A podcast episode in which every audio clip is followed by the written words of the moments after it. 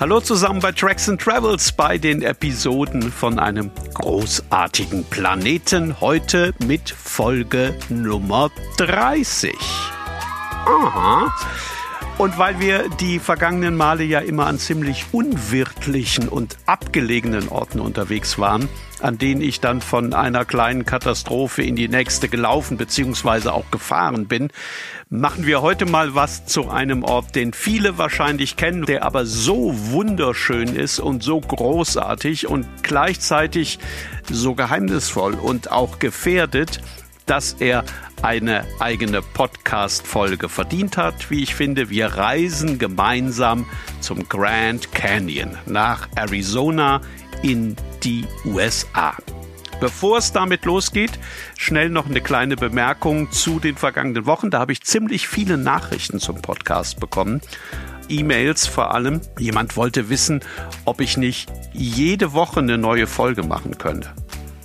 Nee, kann ich nicht. Dann bin ich gefragt worden, wann denn endlich eine Episode zu Neuseeland erscheine. Das habe ich mir notiert und da denke ich hoffentlich dran. Das ist auf jeden Fall auf der Liste. Und dann habe ich auf Facebook eine Nachricht bekommen, die mich auf eine Idee gebracht hat. Wann immer es sich anbietet, werde ich ab jetzt vor jeder Folge den nettesten Kommentar zum Podcast kurz erwähnen. Machen wir heute zum allerersten Mal. Also, der netteste Kommentar kommt dieses Mal von Kira. Kira ist sieben Jahre alt und hat ihrer Mama gesagt, dass sie im Urlaub unbedingt ganz viel Zwecks and Zwevels hören möchte und ob das möglich sei. Ganz viel Zwecks and Zwevels. Liebe Kira, ich kenne dich nicht, aber diese Folge heute, die ist ganz besonders für dich. Tracks and Travels. Episoden von einem großartigen Planeten.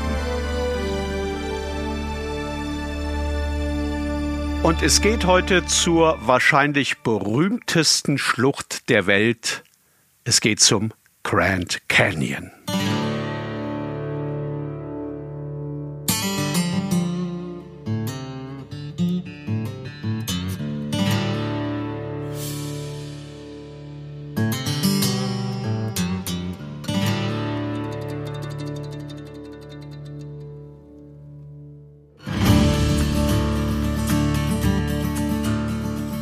Wer schon mal dort war, der kann sich wahrscheinlich noch ganz genau an den Moment erinnern, an dem er den Grand Canyon zum ersten Mal gesehen hat.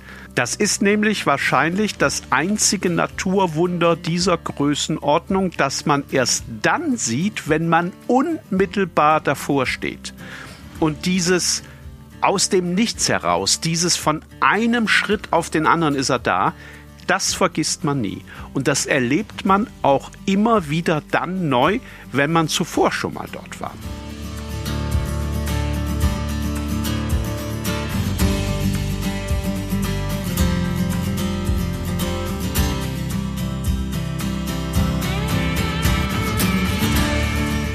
Bevor man von den Besucherparkplätzen zum südlichen Rand des Canyons kommt, steigt das Gelände ganz sanft an. Merkt man eigentlich beim Gehen nicht, merkt man dann, wenn man sich umdreht und zurückschaut. Das Gelände bricht dann von einem Meter auf den anderen im 90 Grad Winkel ab und gibt diesen einzigartigen Blick hinunter frei. Natürlich weiß jeder, was ihn erwartet. Es gibt ja niemanden, der den Canyon nicht schon mal irgendwo gesehen hätte und sei es nur morgens im Hotel noch mal schnell auf Instagram. Trotzdem ist dieser Shock and Awe Effekt überwältigend. Man steht da plötzlich davor und pam! Das gibt's doch gar nicht, denkt man, oder boah, ist das krass und wenn man aus Amerika kommt, muss man an dieser Stelle und in dieser Sekunde natürlich ganz laut Oh my God rufen. Wenn dieser Canyon plötzlich vor und unter einem liegt, dann kann man nicht anders, als sich ein bisschen benommen zu fühlen. Und ganz viele Leute müssen sich dann auch erst einmal hinsetzen. So überwältigend ist dieser Anblick. Und das ist, wie gesagt, jedes Mal so, wenn man da hinkommt, auch wenn man schon viele, viele Male zuvor dort war.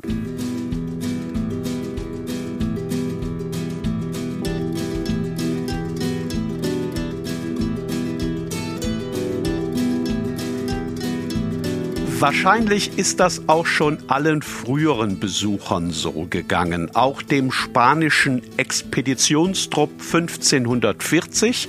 Das waren, soweit man heute weiß, die ersten Europäer, die an den Grand Canyon kamen. Teddy Roosevelt war dann auch da, Anfang des 20. Jahrhunderts, der amerikanische Präsident damals, der soll so überwältigt gewesen sein vom Anblick der Schlucht, dass ihm angeblich augenblicklich jener berühmte Satz eingefallen ist, der bis heute in jeder Grand Canyon Broschüre und in jedem Reiseführer drin steht. Leave it as it is, hat er damals gesagt, 1903 und damit an alle appelliert, die schon damals von Hotelkomplexen geträumt haben und von maximaler Gewinnabschöpfung und all solchen Sachen. Die Zeitalter haben das geschaffen, hat Roosevelt damals gesagt. Der Mensch kann es nur verderben.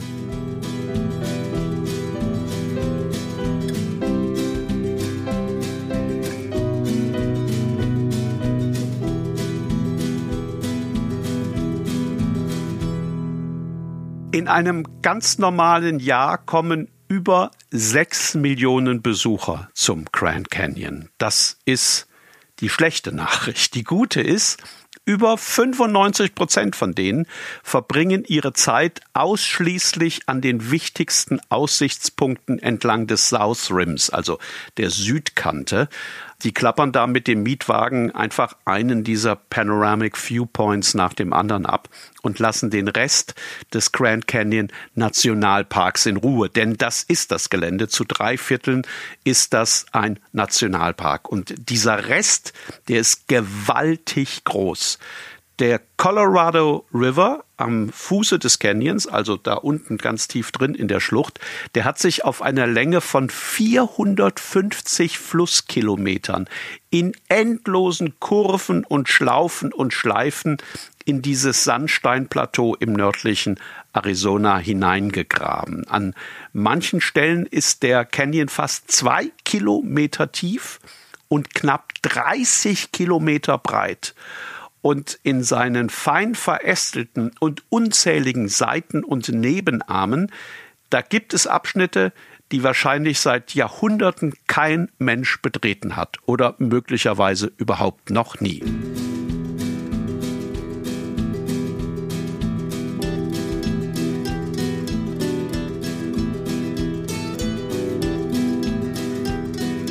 Jetzt fragt ihr euch wahrscheinlich, ob man da runterlaufen kann. Ja, Klar, das kann man. Ist steil, dauert lang, kann sehr, sehr heiß sein und der Weg zurück hinauf in die Höhe kann die Hölle werden. Deswegen sage ich jetzt auch nicht, lauft da runter, sondern ich sage, überlegt es euch gut. Es gibt etliche Canyons in der Region, in die man viel einfacher hineinkommt und in denen man großartig wandern kann. Der Havasupai Canyon ganz in der Nähe zum Beispiel, der ist fantastisch für so eine Wandertour. Einige andere in der Ecke auch.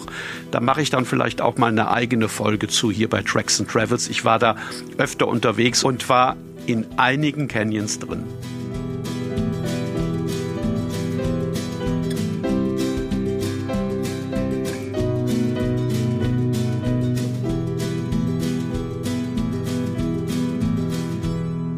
Am Anfang habe ich kurz erwähnt, dass der Grand Canyon gefährdet ist. Das hat jetzt nicht unbedingt was mit den sechs Millionen Besuchern jedes Jahr zu tun, sondern vor allem mit der Infrastruktur, die man für diese sechs Millionen braucht und vor allem auch mit dem Wasser, das sechs Millionen Besucher im Jahr brauchen. In einer Region, in der es immer weniger davon gibt, weil es seit mittlerweile, ich glaube, beinahe 20 Jahren kaum noch geregnet hat. Das Problem sind auch Unternehmer von außerhalb.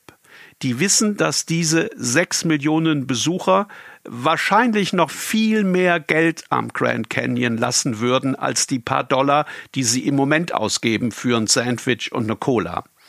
Das Problem des Grand Canyons sind Leute, denen der Grand Canyon völlig egal ist.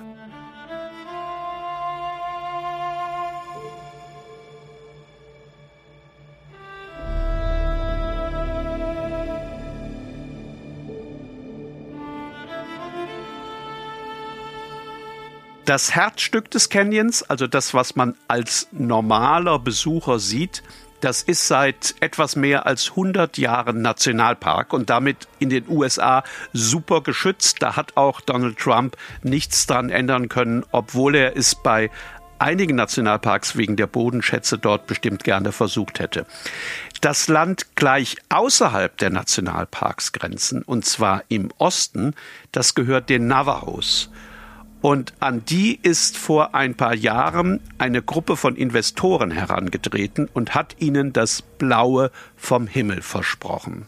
Wenn ihr uns machen lasst, haben diese Leute gesagt, wenn ihr uns euer Okay gibt, dann bauen wir hier auf eurem Gebiet direkt an der Grenze zum Nationalpark eine Seilbahn, mit der Besucher runter in den Canyon fahren können. Und die bauen wir so, dass mit der jeden Tag 10.000 Leute runter und wieder hinauffahren können. Und damit die Leute anschließend auch noch länger bleiben, bauen wir ein paar Hotels oben an den Rand der Schlucht und natürlich auch Restaurants und ähm, gleich noch ein Outlet Center und Tankstellen und alles andere bekommt ihr natürlich auch. Wenn ihr uns machen lasst, haben diese Leute versprochen, dann schaffen wir hunderte Arbeitsplätze für euch und eine Infrastruktur, die ihr natürlich auch nutzen könnt. Und ihr bekommt dafür, sagen wir, 10% vom Umsatz. Vielleicht auch 12, vielleicht auch 14. Anders gesagt, wir machen euch Navajos ein Angebot, das ihr nicht ablehnen könnt.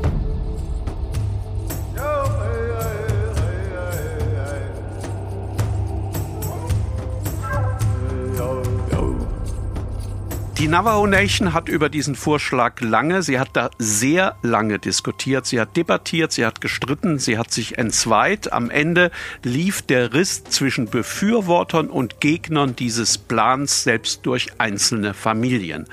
Am Ende aber haben die Navajos Nein gesagt.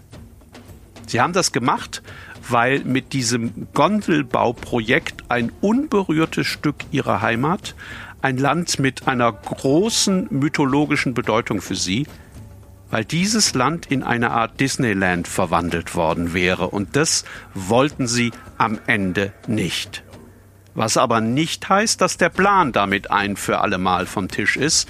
Und auch anderswo am Grand Canyon gibt es solche Irrsinnsprojektvorhaben, die seit Jahren immer mal wieder in den Medien auftauchen und von denen man dann wieder lange nichts hört, weil natürlich auch vieles unter der Decke gehalten wird.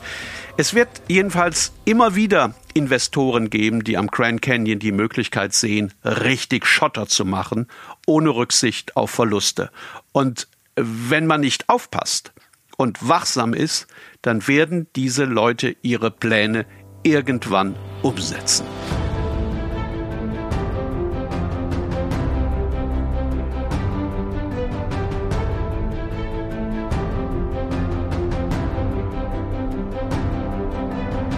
Der Grand Canyon heißt übrigens nicht Grand Canyon, weil er so grand ist, also so groß, sondern weil der Colorado River unten drin früher Grand River hieß.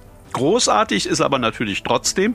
Und äh, wenn man ihn in all seiner Großartigkeit erleben möchte, dann fährt man am besten ganz früh morgens an einen der abgelegenen Aussichtspunkte wenn es noch ganz still ist, wenn noch niemand unterwegs ist und äh, wenn man nur ein paar Kojoten heulen und die Nacht verabschieden hört und ein paar Raben, die krächzen. Dann steht man also da und blickt in diese Wunderwelt aus Pyramiden und Mesas, aus Klippen und Türmen, auf diese großartige Landschaft, die Wind und Wetter in Millionen Jahren Fleißarbeit erschaffen haben. Man sieht hinaus und man sieht hinunter zum Fluss, zum Colorado, der irgendwann vor langer Zeit immer mehr Wasser zu führen begann und mit diesem Wasser immer größere Stein- und Felsbrocken mit sich gerissen hat und sich mit deren Hilfe immer weiter in diese Sandsteinlandschaft hineingegraben hat. Immer tiefer, bis am Ende diese gewaltige Schlucht entstanden ist. Das macht der Colorado natürlich bis heute. Und bis heute wird der Grand Canyon jedes Jahr tatsächlich ein Stück tiefer und breiter. Und möglicherweise wird sich der Mensch bei seinem Anblick in Zukunft ja noch ein bisschen banaler vorkommen. Vielleicht werden Besucher in der Zukunft tatsächlich ihre eigene Bedeutungslosigkeit auf diesem Planeten beim Blick hinunter in diese Schlucht noch deutlicher empfinden, als wir das heute tun. Und vielleicht verstehen sie dann auch endlich, wie fragil diese Welt ist und wie sehr sie auf sie aufpassen müssen. Vielleicht schauen sie aber auch hinunter in den Canyon und kapieren überhaupt nichts mehr.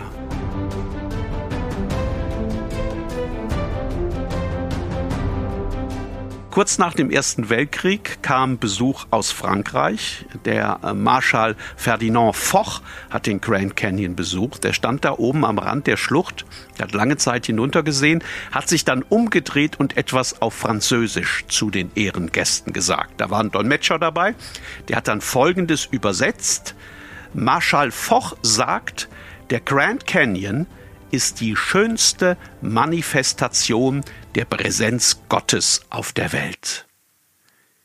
Diese Übersetzung war allerdings frei erfunden. Stattdessen hatte der vom Canyon völlig überforderte Marschall gesagt, lassen Sie uns einen Kaffee trinken gehen. Tracks and Travels. Episoden von einem großartigen Planeten. Das war die 30. Folge von Tracks and Travels von den Episoden von einem großartigen Planeten und ich hoffe, sie hat euch gefallen und ihr bleibt dabei. Macht gerne ein bisschen Werbung für den Podcast, wenn ihr mögt. Da freue ich mich immer sehr drüber. Es wäre toll, wenn wir hier noch mehr werden würden, noch mehr Leute, die diesen Planeten lieben und sich dafür einsetzen, dass er uns erhalten bleibt und die gerne diese kleinen Episoden aus der weiten Welt da draußen hören möchten. Ich habe nur ganz geringe Mittel, um den Podcast bekannter zu machen. Ihr könnt das am besten mit Eigenwerbung tun. Ihr könnt natürlich auch auf tracksandtravels.com vorbeischauen. Das ist ja der Blog, der diesen Podcast so ein bisschen begleitet. Da stelle ich dann noch ein paar Fotos ein von meinem letzten Besuch am Grand Canyon. Der war im Winter und äh, das ist eine ganz bezaubernde Jahreszeit, finde ich, um da vorbeizuschauen, wenn so ein bisschen Puderzuckerschnee über dem roten Sandstein liegt. Finde ich, sieht der immer ganz, ganz fantastisch aus. Danke fürs Zuhören und hoffentlich bis ganz bald.